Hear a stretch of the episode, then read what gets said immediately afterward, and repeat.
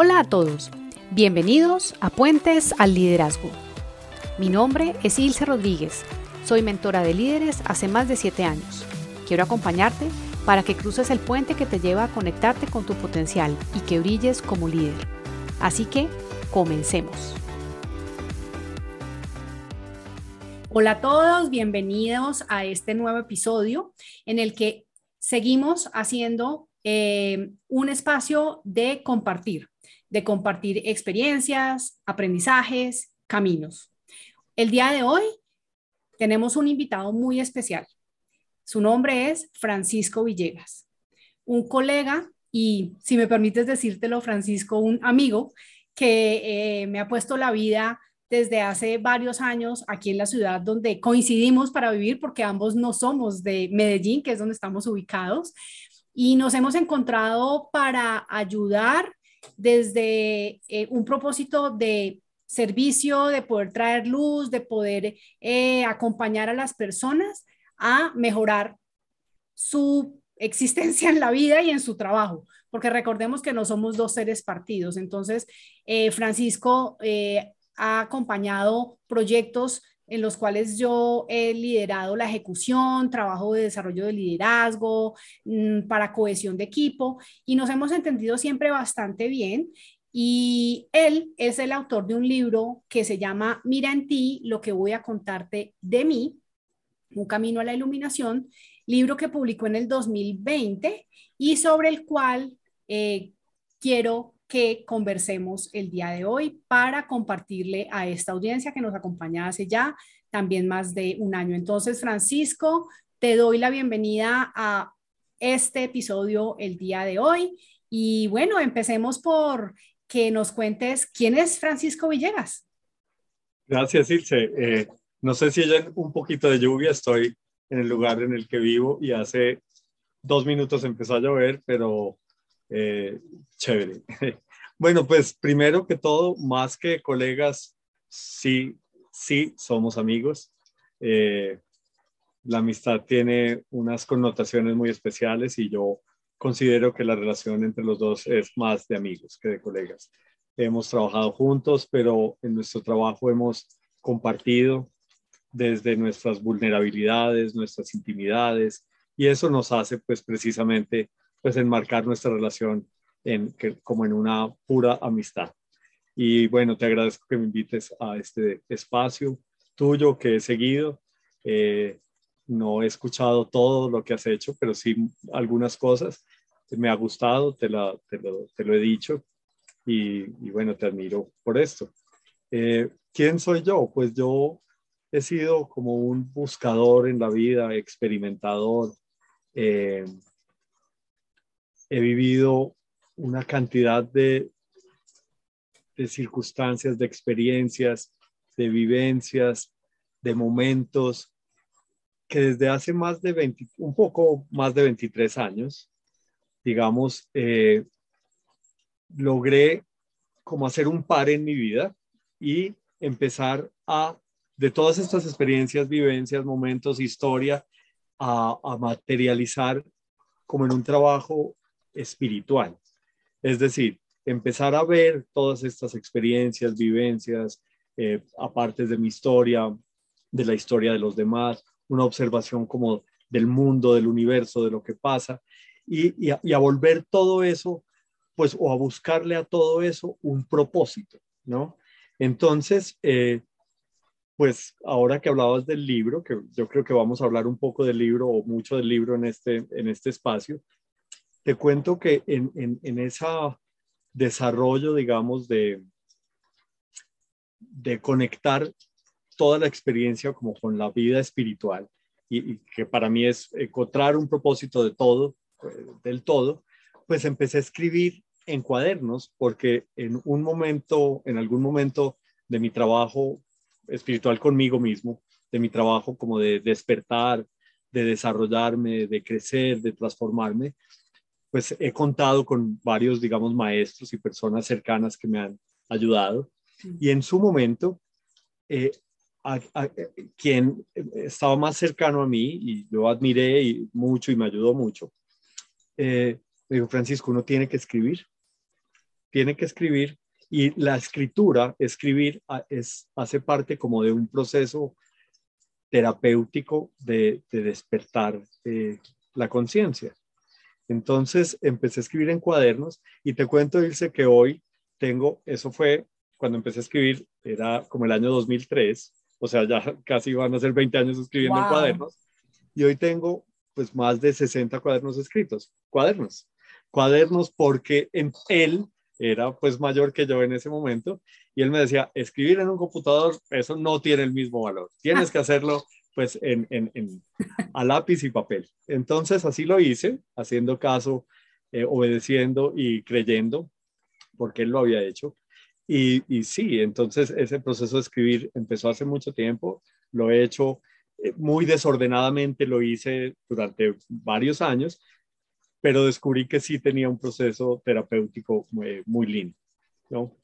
Eh, entonces, volviendo a la pregunta inicial, pues yo he sido un experimentador, así me, me, me defino hoy de la vida y eh, me dedico, me he dedicado en los últimos 20 años a acompañar personas en procesos de transformación positiva.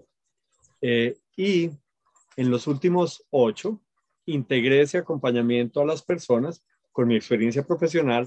Yo estuve en el mundo eh, corporativo como ejecutivo, también fui empresario, eh, fundé una empresa que duró 10 años, los cinco o seis primeros fui el más exitoso de Latinoamérica, en los siguientes dos medianamente exitoso y en los últimos dos pues el más quebrado de Latinoamérica. Entonces, también desde la experiencia como ejecutivo, como empresario, en todas sus fases, eh, integré eso y la preparación académica y la ayuda a los otros con unos temas también de acompañamiento a empresas con el mismo propósito. Desde diferentes perspectivas, acompañar empresas en procesos de transformación positiva. Wow, qué interesante. Entonces eso es lo que, lo que hago hoy. Qué interesante, Francisco, y, es, y de hecho creo que eso es lo que nos ha juntado en los varios proyectos en los que hemos eh, compartido. Em, y realmente me, me, me, llamó mucho la atención el tema de que eres un experimentador de la vida. ¿Cuál ha sido para ti el mayor, el experimento más que más aprendizajes te ha dejado? Eh, Sabes que cuando, digamos, descubrí esa palabra en mí, como esa descripción, más, más que esa palabra, esa descripción de mí que cabía en esa palabra, pues me hice esa pregunta, Ilse. Y la pregunta y, la respuesta como amplia a esa pregunta es salirme de la cuadrícula, salirme del molde, salirme del deber ser. Eh, y, en, e, y parte de eso tiene que estar relatado en el libro, es decir, cómo eh, la, el universo tiene unas leyes, la vida así, entonces corporativa tiene unas leyes, la vida social tiene unas leyes. Entonces yo no puedo pretender, pues no acondicionarme a algunas que sí o sí, eh, pues tienen que cumplirse para estar en este mundo terrenal. Pero eh, el descubrir también cómo esa matrix del, eh, del mundo pues nos limita a veces tanto, nos oscurece tanto, pues en mi caso, porque no supe recibir muy bien ese deber ser, más por la incapacidad y no gusto de quererlo cumplir, pero, pero, pero entonces había un choque permanente entre lo que debía ser y lo que era. Entonces decidí mm, inconscientemente empezar a volar, a salirme de esa cuadrícula y a eso es a lo que yo llamo pues experimentar. Y es decir, todas son experiencias. Entonces, inclusive en su momento, eh, pues en su momento no, y hasta ahora, en algún momento de, trabajo como espiritual muy profundo y, y hasta ahora, he también descubierto la, la, belleza que tiene el no calificar las experiencias como buenas o malas, sino como experiencias. Entonces, ser un experimentador. Entonces, la, experiencia más grande, ya hoy conscientemente, pues vivir en la cuerda floja entre eh, la cuadrícula y la no cuadrícula. Esa es la gran experiencia. Es cómo vivir en este mundo con los pies en la tierra, pero con la cabeza en el cielo, pues, o en, el universo. Esa es la gran, la gran experiencia. Y a mí me encantaría que eso que acabamos de escuchar, quienes son líderes, quienes están ejerciendo un rol de liderazgo, también lo tuvieran en cuenta, porque, claro, estamos en un trabajo, hacemos parte de un equipo, de una organización que tiene unas normas, y esa es como la cuadrícula, pero también un poco cómo logras ser tú mismo como líder, tú mismo, con tu esencia, eh, y encajar todo, porque es que yo creo que no es lo uno o lo otro, yo creo que eh, es lo uno y lo otro. Desde, desde esa experiencia, eh, Francisco, ¿cómo llegaste a escribir el libro? Pues mira, en el 2014, como he sido tan experimentador, en el 2014 empecé a trabajar, eh, y lo he seguido haciendo, en un centro de ayahuasca en la Amazonía del lado peruano, un centro que fue fundado por un eh, primo mío que es médico, eh, graduado en, Estados Unidos, y él, después de estudiar medicina, después de que su padre fue un, reconocido psiquiatra eh, en, Phoenix, en Arizona, pues él decidió meterse por este mundo de las plantas. Bueno, esa es otra historia, pero fundó un centro de ayuda de ayahuasca y me invitó a, a ser parte de ese centro. Entonces, yo voy allá dos o tres o cuatro veces al año con grupos, casi siempre pues de, gente de Estados Unidos y de Europa, eh, a hacer unas ceremonias de ayahuasca y mi rol ahí es un poco ser facilitador de las ceremonias, pero además acompañar personas durante lo que llamamos Post-Integration Program. Y es, bueno, después de ver estas, de, tener todas estas experiencias, cómo la, la, la, integras en tu vida cotidiana. Entonces, eh, pues en ese, en el 2014, eh, una de las personas que había en ese grupo que llevamos, eh, él y yo nos hicimos muy amigos y todos los días salíamos por la tarde al río Nanay, que queda pues en esa, en esa, es un brazo, digamos, del, eh, o, es un afluente del Amazonas, del río Amazonas. Nos íbamos a sentar ahí en la orilla a, a hablar. Entonces yo estaba trabajando con él y él se moría de la risa conmigo por todas las historias que yo le contaba, ¿no? De mi vida, que era en parte cómo yo le ayudaba a él, es decir, con todo mi caos de vida y cómo había enfrentado ese caos y cómo había eh, eh, vivido lo que había vivido eh, en, mi, en mi tema experiencial, pues cómo me reía de eso, ¿no? Y a él le llamaba mucho la atención me dijo, Francisco, tú debes escribir un libro, debes escribir un libro, debes escribir un libro. Tú tienes muchas historias que contar y, con tu historia de vida, pues ayudar a personas que no tienen acceso, pues a estar contigo. Y ahí nació la idea. En ese mismo retiro había un editor de Chicago, de una firma eh, grande en, en Chicago, y él también y yo hicimos una relación íntima, linda, en ese momento, en esa experiencia, y él me dijo, yo te ayudo a hacer ese libro, a editarlo a, todo, y quedamos así, y eh, como seis meses después yo perdí mi teléfono y perdí mis contactos y perdí la información de ese editor, pero ya había sembrado la semilla de escribir el libro. En ese año escribí el primer capítulo y me demoré en el primer capítulo hasta el año 2018. O sea, cuatro años leía el primer capítulo, lloraba, me reía, lo cambiaba, cambiaba una frase, cambiaba la otra y nunca quise, eh, por, mi, por mi esencia de experimentador, como buscar una ayuda profesional de, hey, ¿cómo se escribe un libro? Sino, voy a ver cómo se escribe y lo voy a escribir yo. Entonces ahí nació la idea. Eh, como te digo, en el 2014, 15 escribí el primer capítulo, lo veía mucho, lo leía, me encantaba, eh, lo cambiaba, no sé qué, pero fue hasta el 2018 cuando decidí ya como, como darle pues acelerador a este, a este proyecto. Y háblanos del, del título.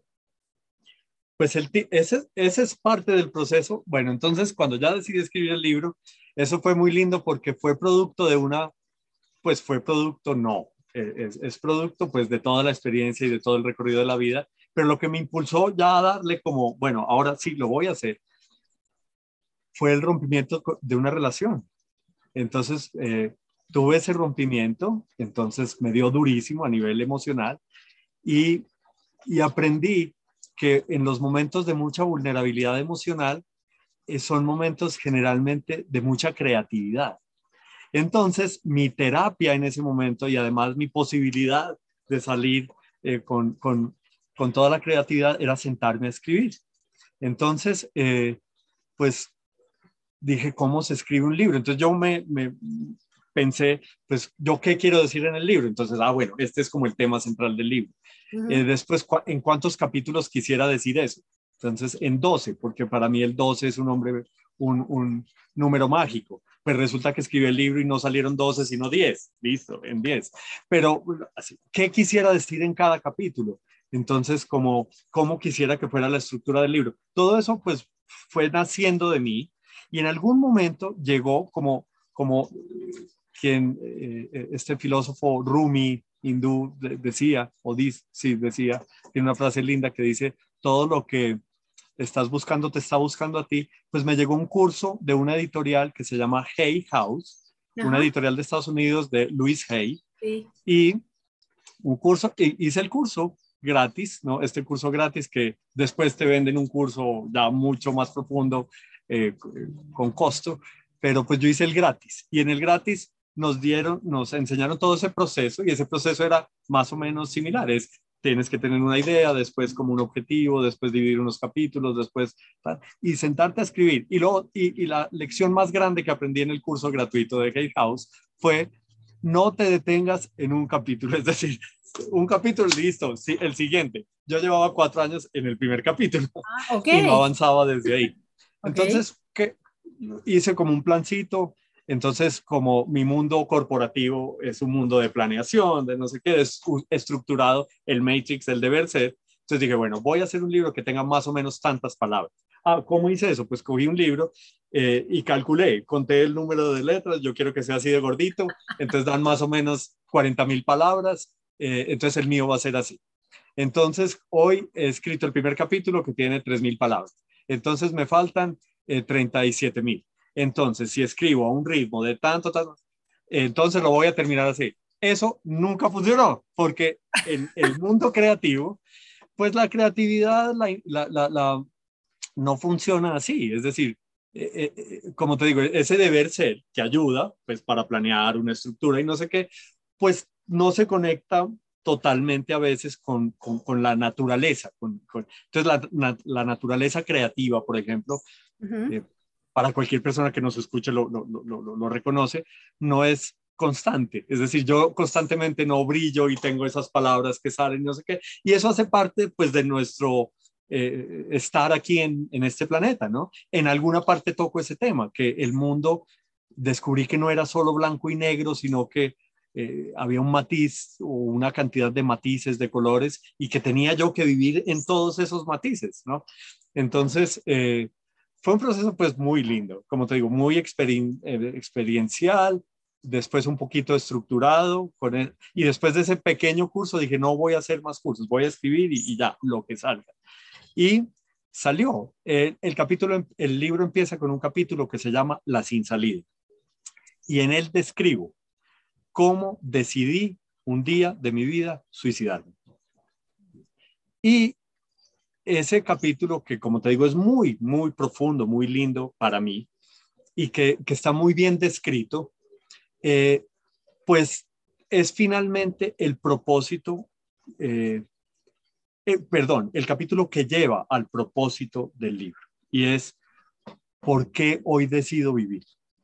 ¿Cierto? Y es después de, de, y eso, pues yo lo describo como que es un, un, un tema que puede que la decisión de un suicidio pues, sea una decisión totalmente radical y puede que la oscuridad en la que yo haya estado inmerso en ese momento pues me haya llevado a tomar esa decisión, pero que puede tener un símil con lo que nos pasa en nuestra cotidianidad y ese es pues como uno de los propósitos del libro, mostrar cómo a veces se nos oscurece el mundo, ¿no? En, diferentes temas. Mm. Eh, muchas veces circunstancialmente, Entonces, un divorcio, una quiebra o una muerte de alguien cercano, eh, eh, tantas cosas, eh, una situación de un hijo, una enfermedad grave, tantas cosas externas. Pero yo en el libro hago un recorrido que aunque yo tenía una cantidad de situaciones externas amenazantes, descubrí o he descubierto en mi recorrido en la vida que todo, todo, todo tiene que ver es en lo que hay por dentro. Que esas circunstancias, sean cuales sean, no tienen la capacidad de moverme para ningún lado siempre y cuando yo esté por dentro eh, fortalecido. Entonces, ese es como el tema central del libro, es cómo primero hacer ese autodescubrimiento, cómo dejar de mirar afuera y empezar a mirar adentro y cómo con esa mirada adentro poder identificar esas cosas, digamos, oscuras que hay adentro. Otra parte del libro es cómo sanar esas cosas oscuras y otra parte del libro es, bueno, cómo siempre nos dicen es que es adentro y no es afuera. Entonces, en esa otra parte del libro cuento el, el, el, el cómo, porque siempre nos dicen el qué, pero no el cómo. Entonces, sí, es por dentro, ¿y cómo? ¿Qué hago? ¿El cómo ir eh, adentro? ¿Te refieres al cómo ir adentro? Claro, claro. Es decir, eh, si yo quiero solucionar mis problemas afuera, el cómo, pues es, bueno, consigue un mejor cargo, consigue un, eh, más dinero, vuélvete a casar o cásate, listo. Ese es el cómo, pues el cómo afuera. Aquí es el cómo adentro. Entonces es, si en mí hay tanto miedo, que todos nosotros hay, en todos los seres humanos hay miedo, ¿cómo, qué hacer? ¿Cómo me enfrento al miedo? ¿Cómo me libero del miedo? Eh, al menos, y esa es también mi experiencia, yo he descubierto en mi camino que pues estos trabajos son como la respiración. Es decir, eh, yo he respirado hasta ahora en forma eh, autónoma desde hace 53 años, bueno, casi 54, y me ha funcionado hasta ahorita. Pero si dejo de respirar, pues en, los, en tres minutos ya no estoy en este plano terrenal. Entonces, este trabajo de enfrentarse al miedo, a la duda, a, las dependencias malsanas, a los resentimientos que, que, cada uno de nosotros pues, eh, tiene, son trabajos pues constantes y permanentes. Entonces eh, me perdí un poco de, lo que te estaba diciendo porque yo tenía una conclusión con, esto, pero eh, sí, es un poco, e, e, el, cómo es cómo enfrentarse a eso interior, que yo en algún capítulo como califico como la parte oscura del ser. ¿no? ¿Y cuál es esa parte oscura? O sea, defino en, como en mi camino de autoconocimiento cuál es la oscuridad que todos los seres humanos tenemos y cómo pues hacerle, cómo prender la lucecita en, esa oscuridad. Qué interesante. Yo quiero aquí hacer una conexión con el tema que nos une en este podcast, que es el de liderazgo. Tanto Francisco como yo hemos estado en el mundo corporativo y sabemos que allí hay unas reglas, unas normas y también unas formas. y que muchas veces en esas formas eh, emergen situaciones, que tienen que ver con dudas, dependencia, resentimiento, temor. Y la mayoría de las personas corporativas, por lo menos hablo por mí, por lo que he visto en muchos clientes, difícilmente reconocen en ellos mismos y tienen la capacidad de reconocer que los está acompañando es eso, un temor, una duda, un resentimiento eh, y demás. Desde lo que tú has visto y has vivido, Francisco, ¿Cómo podemos ayudar a las personas a quienes se les dificulta, porque además por su estructura mental, por el ego que hay que, em, que, se da en los ambientes de trabajo, por la imagen que la gente tiene que cuidar, ¿cómo podemos ayudarles con esto, acá en este episodio de hoy con alguna idea práctica que les permita abrirse a mirar eso que está dentro? Que cuando tú decías ahora algo muy chévere y es a veces como que se nos nubla todo y se nos pone todo oscuro. Y puede ser una situación personal y también una laboral. Eh, y dejo de fluir en mi trabajo. Se me enreda, se me pone la vida de cuadritos y no me gusta mi trabajo porque no estoy pudiendo, no lo estoy, eh, siento que, que ahí hay algo que está complicado. Muchas veces eso tiene que ver con lo que tú estás diciendo. Entonces, ¿cómo desde tu experiencia personal, podemos darle algunas ideas a estos líderes para que se permitan un poco entrar en ese lugar oscuro?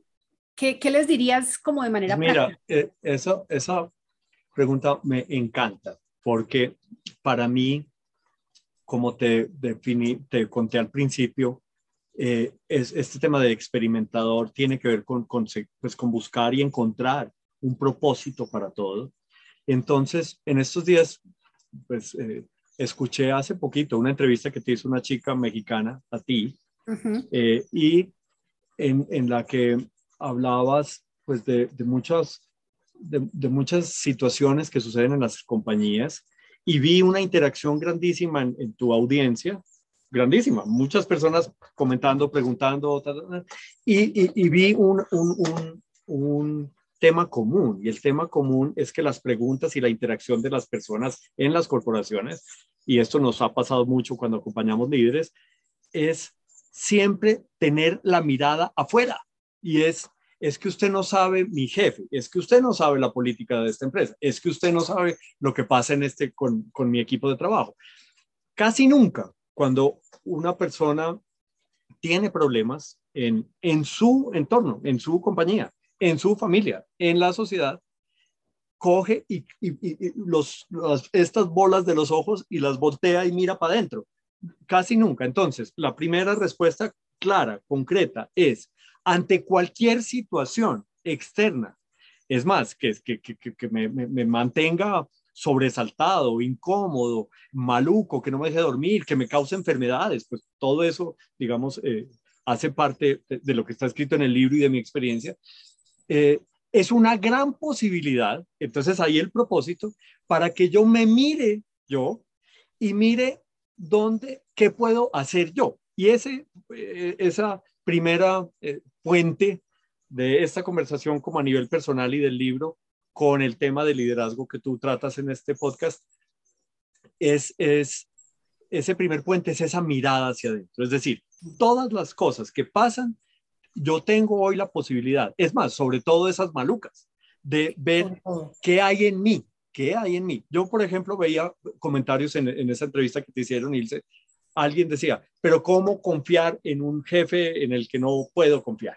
Eh, y ese tema, por ejemplo, claro, es, puede ser evidente el comportamiento de tu jefe que, que, que, no genere confianza, pero ahí hay un tema en el que puedes trabajar tú, tú. Entonces, de tu inseguridad, de tu nivel de, de, de si es algo que te están mostrando a ti y es eh, tu incapacidad de confiar. Si es por unos temores que hay en ti. Entonces tienes que enfrentarte a esos temores.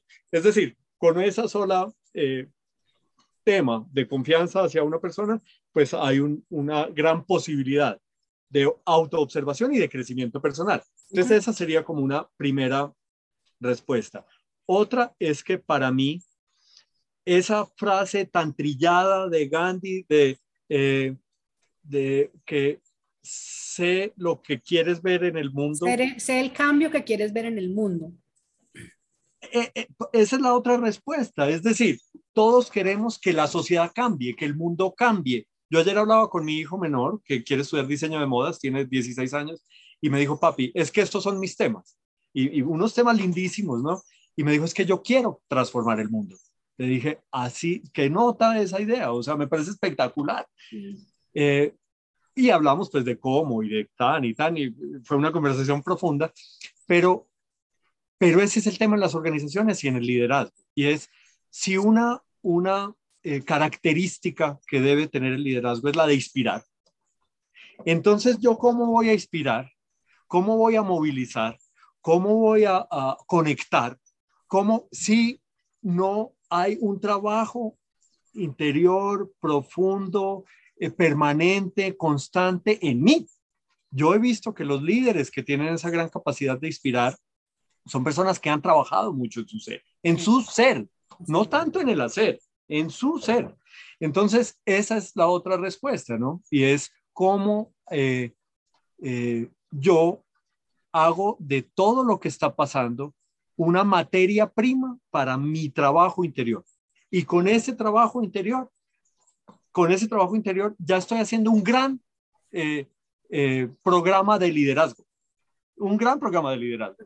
Eh, yo necesito que el, como líder ser una persona que atraiga, no que promueva lo que yo hago, sino que por, por lo que yo haya hecho, por lo que haya vivido, por mi camino, por mi transformación, la gente me empieza a decir, pues se empieza a pegar a mí, como, como yo quiero estar al lado de esta persona, yo quiero aprender de esta persona, que es, eh, eh, eh, que es un liderazgo pues natural, ¿no? Que natural que proviene y que es como consecuencia del trabajo interior pues de cada uno. Entonces, esas serían algunas respuestas con, respecto a tu pregunta. No, maravilloso, maravillosa reflexión, sobre todo porque es, es, es usualmente cuando, y lo sé porque yo lo viví, porque lo he visto con muchos líderes que he acompañado, eh, es en esos lugares y en esos momentos de dificultad en donde como que sale la peor versión.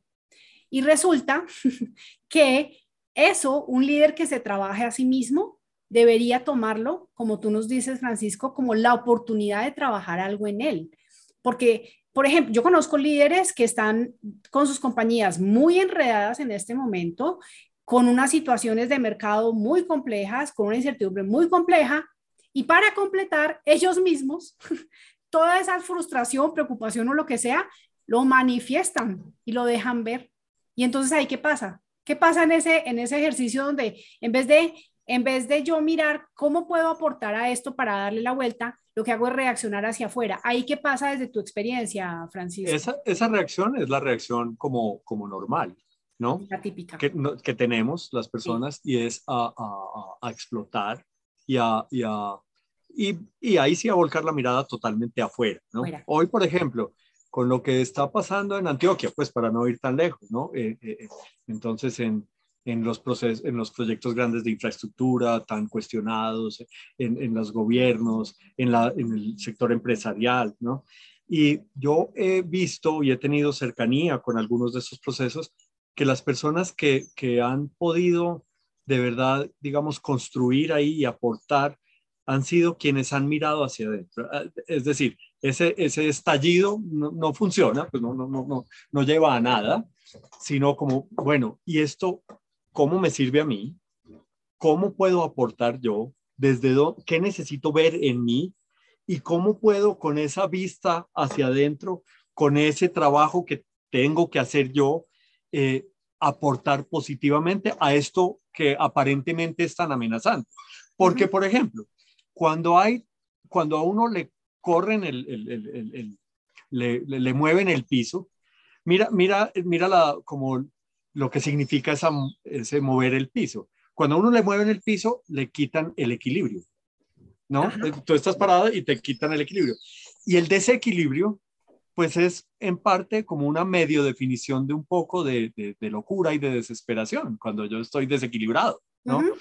Entonces, si es esa movida de piso, para mí, si el propósito siempre es que yo me, me, me, me sacuda, y el sacudón sí que es importante en la vida, porque los sacudones generan otras formas de vida, generan eh, eh, la creatividad, por ejemplo. Entonces, ante, ante una situación como súper amenazante, yo, si me meto en el, en el, en el, en el huracán, pues ahí me quedo y, y, y, ahí quedé. Pero ante un huracán amenazante, si yo empiezo a, pensar, bueno, entonces, ¿qué más cosas hay por hacer?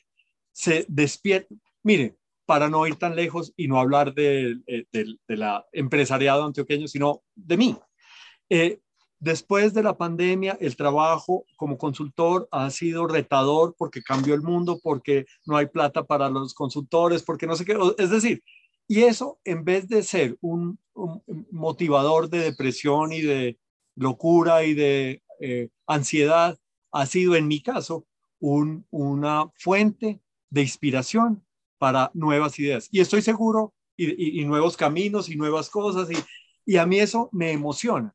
Lo que para otras personas puede ser caótico, pues es decir, salirse o, que le muevan el piso, el, sentir el desequilibrio puede ser totalmente como apacharrador. Y para mí, desde, como te digo, le he tratado de buscar propósito a todo lo que sucede, ha sido es más bien una palanca para, para mirar otros caminos, otros nortes, otras, y, eso me parece lindísimo. Entonces, ahí creo contestar pues eh, tu pregunta. Absolutamente, eh, y a mí lo que me llegó fue también la frase de las cosas no son como son, las cosas son como las vemos. También. totalmente, y totalmente, mira, eh, no sé, voy a voltear aquí, yo sé que estamos filmando y voy a salirme un poquito de la cuadrícula. Ese árbol que está ya pelado, ese, si hace, volvemos a hacer una entrevista en tres meses y yo te lo muestro, está lleno de hojas verdes frondosísimo. Eh, yo he visto ya este, este árbol todos los años, bota todas las, todas las hojas, todas, todas. Yo sí que he aprendido de la vida observando la naturaleza. Y es que, primero que nada, es estático.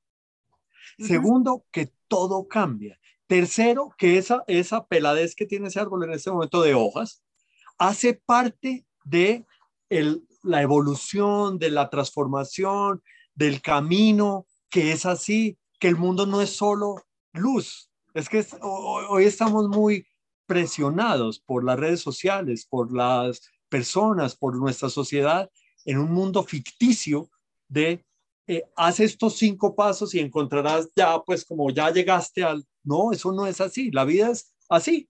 El árbol se seca y vuelve y, para inclusive las personas como tú o como yo que acompañamos otras personas, pues cuando nosotros somos capaces también de decirle a, las otras personas que todos los días la vuelta no es la misma, que todos los días no hay equilibrio, que todos los días no hay paz y armonía. Yo te cuento, como te dije al principio, yo llevo 23 años trabajando un poco más en mí, desde diferentes caminos espirituales, eh, eh, también teóricos, eh, que, con los que he probado y experimentado mucho tiempo, que he probado, que hoy me han transformado a mí como ser humano, pero hoy sigo con tantos retos personales como hace 25, hoy son otros, ¿no?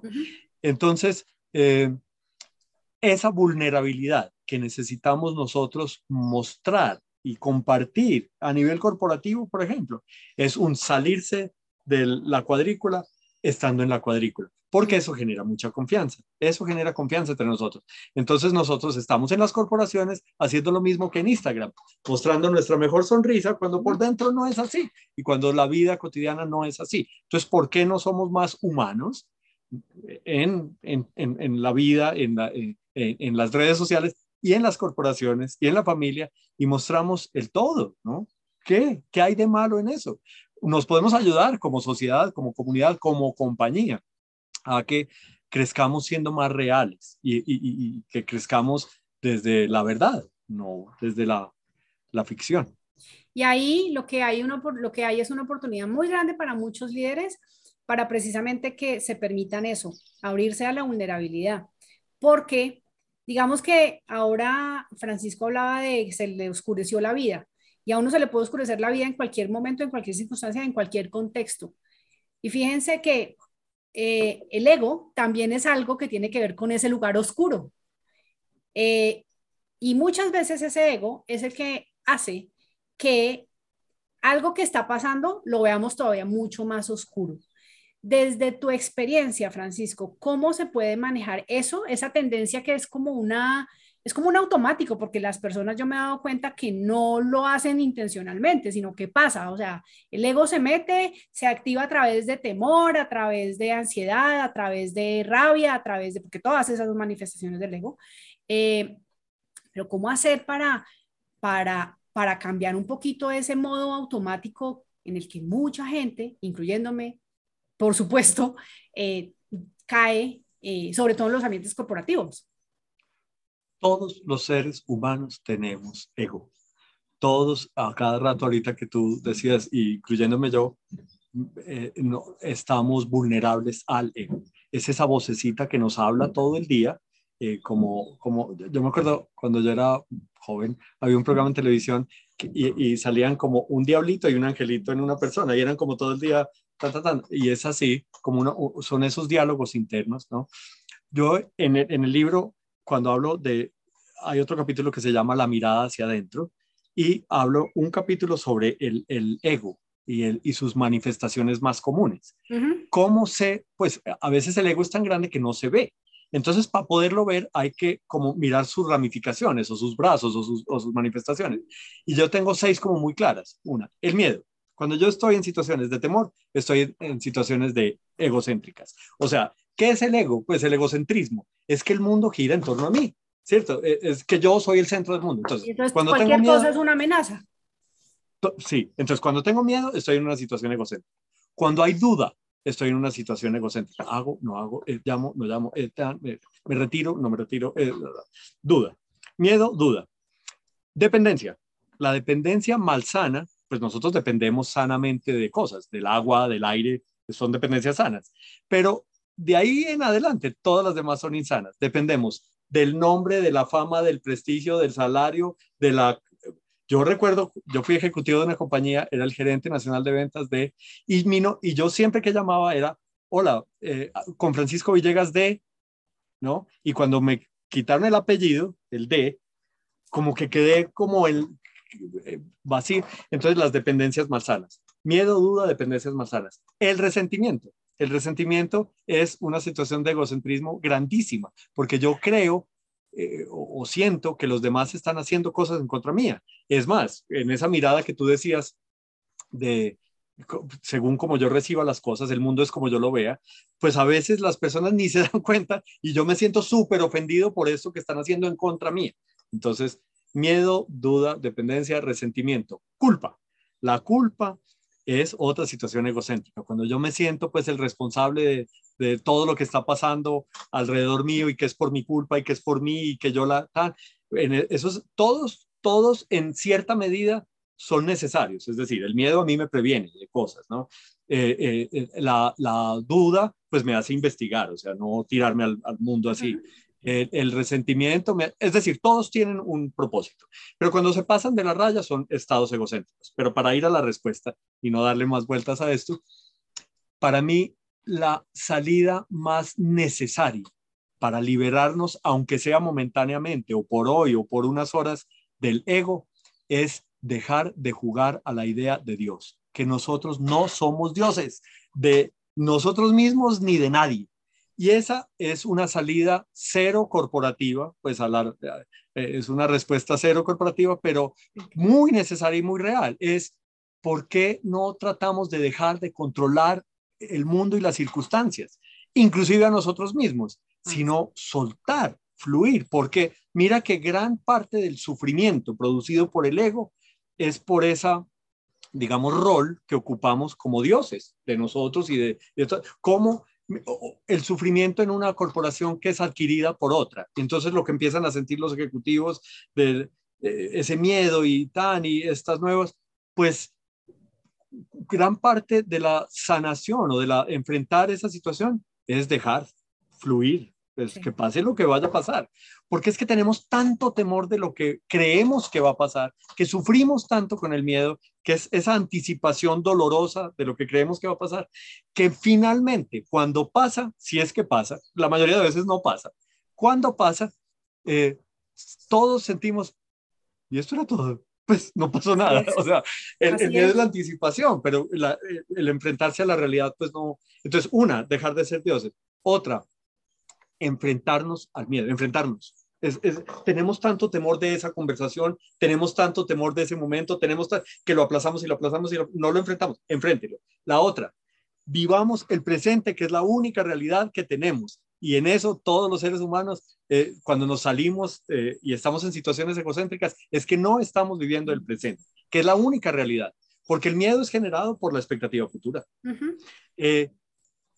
y, la duda y todos los demás eh, manifestaciones del ego están representados cuando nos salimos del presente. Entonces, vivir el, presente es otra, otra alternativa. Otra, esta es la más absurda del mundo, pero la más profunda, es cerrar los ojos, respira profundamente, hacerlo cinco o seis veces. En cada inspiración cuenta hasta cinco o hasta seis o hasta siete si te da.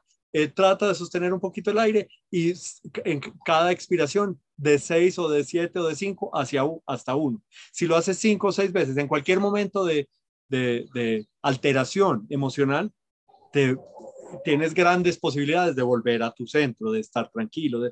y esto en, el corre-corre de todo el día, en el mundo corporativo, en nuestra sociedad, es, un poco ridículo. Bueno, hoy ya no tanto, hoy ya está más, eh, más eh, generalizadas estas prácticas, pero, pero esas, para las personas que sean que tengan alguna conexión con alguna religión, eh, no sé, la oración, la oración en esos momentos de alta tensión es muy útil, súper útil. El pedir ayuda, el pedir ayuda. En el mundo directivo, ayer me llamó el gerente de una gran compañía. Me dijo, Francisco, necesito hablar contigo. Y sí, claro. Entonces yo le dije, el lunes voy a Bogotá y hablamos. Y me dijo, es que tú sabes la soledad de ser gerente. Claro, es decir, y, la, y la dificultad para pedir ayuda, pues ¿cómo voy a pedir ayuda yo si estoy pues en este, en este curubito? La otra muy importante, recibir la ayuda, porque algunos pedimos y no la recibimos. es decir, eh, Ilse, yo creo que tú deberías, ta, ta, ta, ah, gracias Francisco, y yo sigo haciendo, Ilse sigue haciendo lo mismo. Entonces, pues si pides ayuda, recíbela. Esa es otra solución para salirse de esos momentos de egocentrismo. No solo pedir la ayuda, sino recibir. Otra, reconocernos como seres humanos, que fallamos, que, que, que, que, no somos perfectos, que tenemos momentos de oscuridad y de luz, que hacemos parte del universo, que el universo tiene, el, en el universo hay más partes oscuras, según lo poco que yo sé de, del universo, que, estrellas de luz. Y nosotros con nuestra, eso está en el libro, en una parte muy chévere, que dice que yo admiro, he admirado mucho eh, eh, como la, los colibríes, las cebras, las jirafas, como las flores, como la naturaleza, como, ¿qué es esto tan hermoso? pero la mente inmediatamente califica como no hermoso los tsunamis, los terremotos, los huracanes, los maremotos, y que todo eso es hermoso. Entonces, si todo eso es hermoso, necesario, útil y hace parte del universo, ¿por qué yo quiero con mi mentalidad eh, eh, juzgadora y limitada calificar entonces lo que a mí me pasa? Entonces, hoy como no estoy tan contento, entonces no. Y como te digo, las redes sociales nos están acorralando a que eso, esa oscuridad y esa cosa que hace parte de y que debemos abrazar, valorar, querer, aprender y encontrarle un propósito, pues la escondamos y, como que no exista. Y en las corporaciones sí que es necesario eso.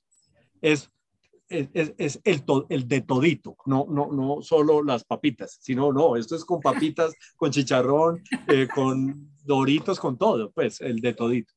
Así es, así es. Wow, qué cantidad de lecciones, qué cantidad de aprendizajes eh, para esta audiencia que está en el camino precisamente de, eh, si está acá es porque tiene inquietudes sobre cómo liderar mejor, cómo, eh, y muchas veces piensa la gente que eso está afuera, que esa respuesta se la va a dar alguien, y con lo que yo he escuchado hoy, con lo que espero que todos hayan escuchado hoy, mucho de esa respuesta está es adentro es adentro. Cuando tú te permites cómo liderar mejor, mira en ti eso, mira en ti eso, que de pronto es negro, oscuro, que no, no te gusta, prefieres no, entrar y no ahondar allá, pero allá es donde están las verdaderas respuestas. Esa también ha sido mi experiencia. Si las personas quisieran eh, comprar tu libro, ¿cómo pueden hacerlo, Francisco? Eh, pues mira, en mi página web he tenido problemas en estas dos últimas semanas con esa link de compra, pero pues ahí se puede adquirir o en mis redes sociales o me contactan. Pero quería cerrar con tres cositas. Una, mostrarte eh, y, contestarte algo que me preguntaste y no te contesté y acabo de caer en cuenta, y es de dónde salió el nombre. Esta es la carátula del libro, se llama Pues mira en ti lo que voy a contarte de mí. ¿Y por qué el nombre? Porque eh, para mí es una forma humilde de mostrar un camino. Es decir, es que este es un camino, este es el que yo he caminado. Y, te invito a que cuando yo te cuente cosas, pues trates de verlas en ti, porque para mí ese ha sido un camino a mi iluminación, es ver en otros lo que no soy capaz de ver en mí. Mm. Entonces, cuando soy como escucho con atención lo que tú dices y trato de verlo en mí, no de juzgarte a ti, sino de mirarme en mí, pues es un, es un, ese espejo es, es lindo. Entonces, de ahí salió el nombre y es mira en ti lo que voy a contarte de mí es de ahí. La ilustración, pues, déjame contarte cómo surgió la, la la edición, eso es lindísimo. Yo vivo pues en una finca, un día iba caminando y, me, y paró un carro. Me dijo, Francisco, te... Ah, no, ni sabían mi nombre. Hola, te llevamos al pueblo. Entonces, sí, claro, gracias. Me senté en la banca de atrás, adelante iban dos personas, una señora y una pelada, y vi en la banca de atrás siete ejemplares o ocho ejemplares de un mismo libro. Entonces yo por poner conversación a unas personas extrañas que me estaban llevando, dije, ah, y este libro. Y me dijo la señora que iba manejando, ah, ese libro lo escribió mi hija. Y señaló a la chica que iba aquí al lado. Dije, ah, felicitaciones. Y entonces me asomé así y le dije, yo también estoy escribiendo un libro. Pues la chica, en ese momento tenía 28 años, creo, ya había escrito ocho libros, creo que ya ha escrito 10.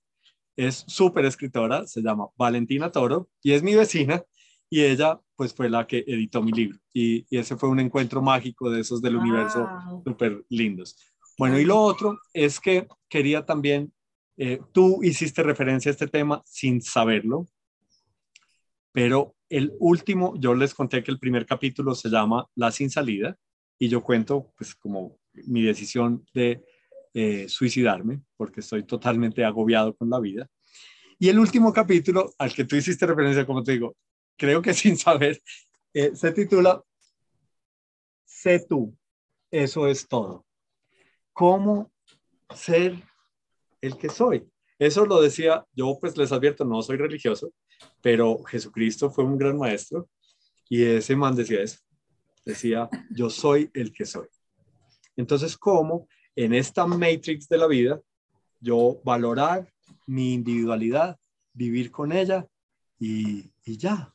cómo no desconectarme, cómo, cómo encontrarme, cómo no perderme, cómo, cómo, porque también eso lo he aprendido de la naturaleza, que es como mi, mi cercanía con, así, para mí ese es el Dios, la perfecta sincronía del universo.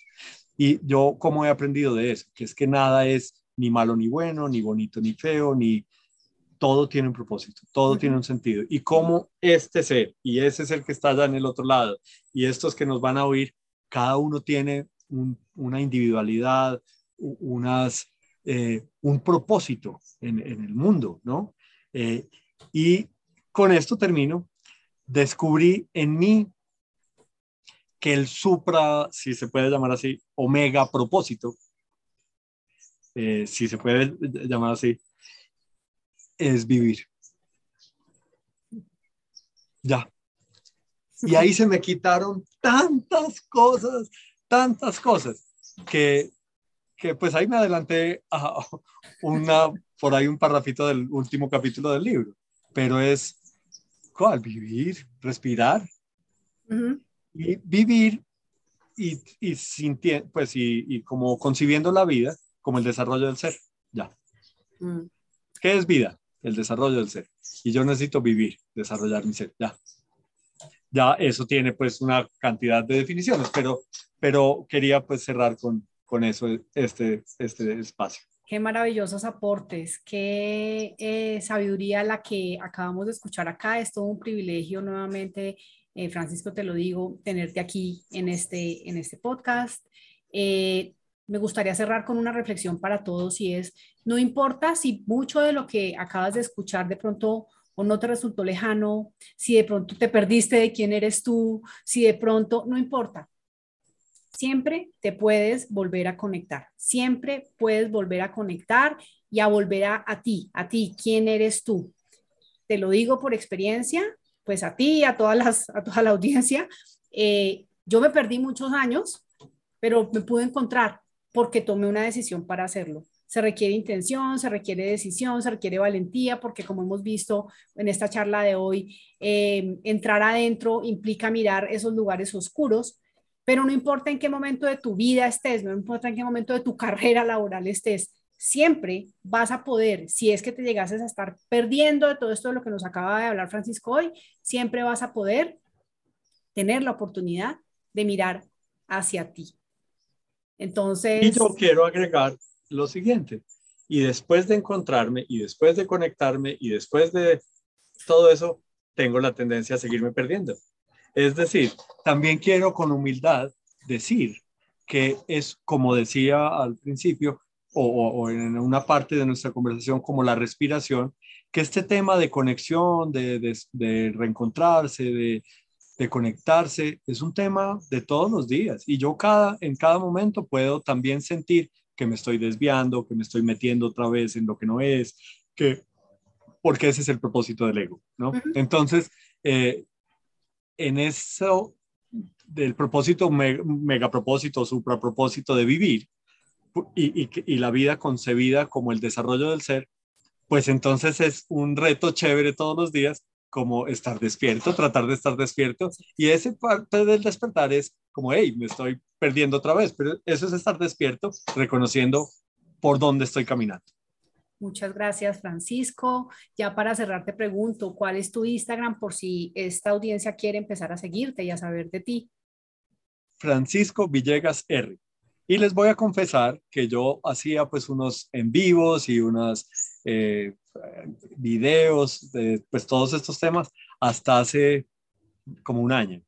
Y ya, ya eh, en mi Instagram en este último año van a ver solo fotos mías y, y no más y ahora voy a volverlo a hacer. ¿Y por qué así? Porque así es. Es decir, en ese momento de la vida eh, estaba pues lanzando el libro y no sé qué, y hablaba pues mucho de, estos temas.